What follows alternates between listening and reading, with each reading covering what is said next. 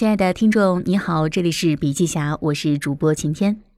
今天为您分享的文章呢，来自笔记侠原创稿件。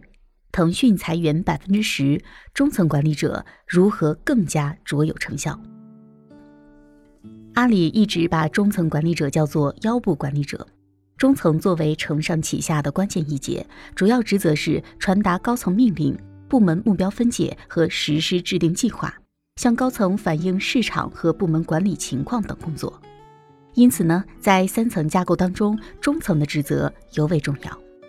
企业以人为本，所有的问题最终都是人，而中层恰恰是中流砥柱。但是，任何企业稍微做大了，什么人都有，会出现官本位、嫡系、观望和懈怠都会加重。有些中层呢，曾经为公司立下汗马功劳，以功臣自居，守在功劳簿上，翻着一页页过去的成绩单，沾沾自喜，不思进取。马云说过：“大白兔坏了一窝人，但如果中层不给力，那是坏了一锅粥。”这样的中层如果不能及时换血，一家企业只剩老板有危机意识，那是非常可怕的。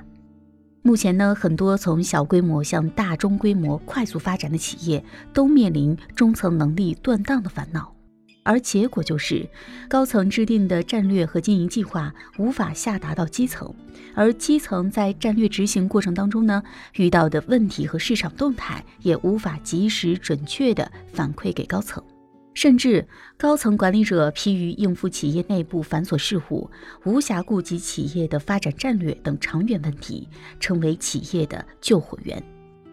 在一八年，新东方俞敏洪内部发布的五封邮件当中，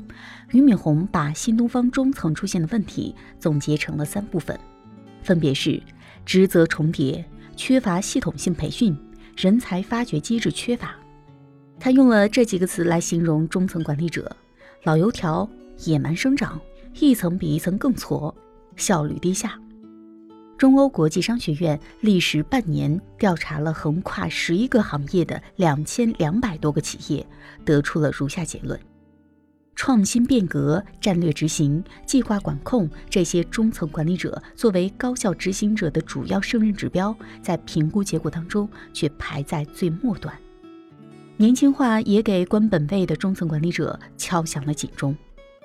不是工作到了一定阶段就要转向管理岗位，如果你手里没有两把刷子，没办法卓有成效，晋升到中层管理，你反而是最容易被砍掉的角色。在经济新常态的转型升级关头，所有公司都更需要实干者，为团队做了什么贡献是放在第一位的。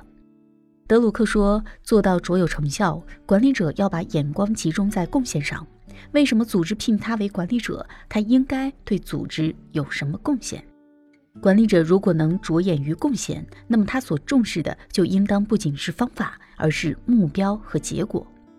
管理者必须增进其知识与技巧，必须养成各种新的工作习惯，同时呢，也必须放弃旧的工作习惯。”中层需要培养，需要把他们的潜力激发出来。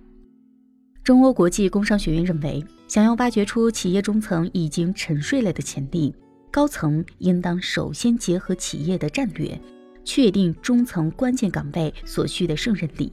再找出所需的胜任力和中基层管理者的实际能力之间的差距，并进行相应的组织调整和针对性的培训。好了，今天的音频分享到这里就结束了。想要了解更多，还需阅读全文。我们明天见。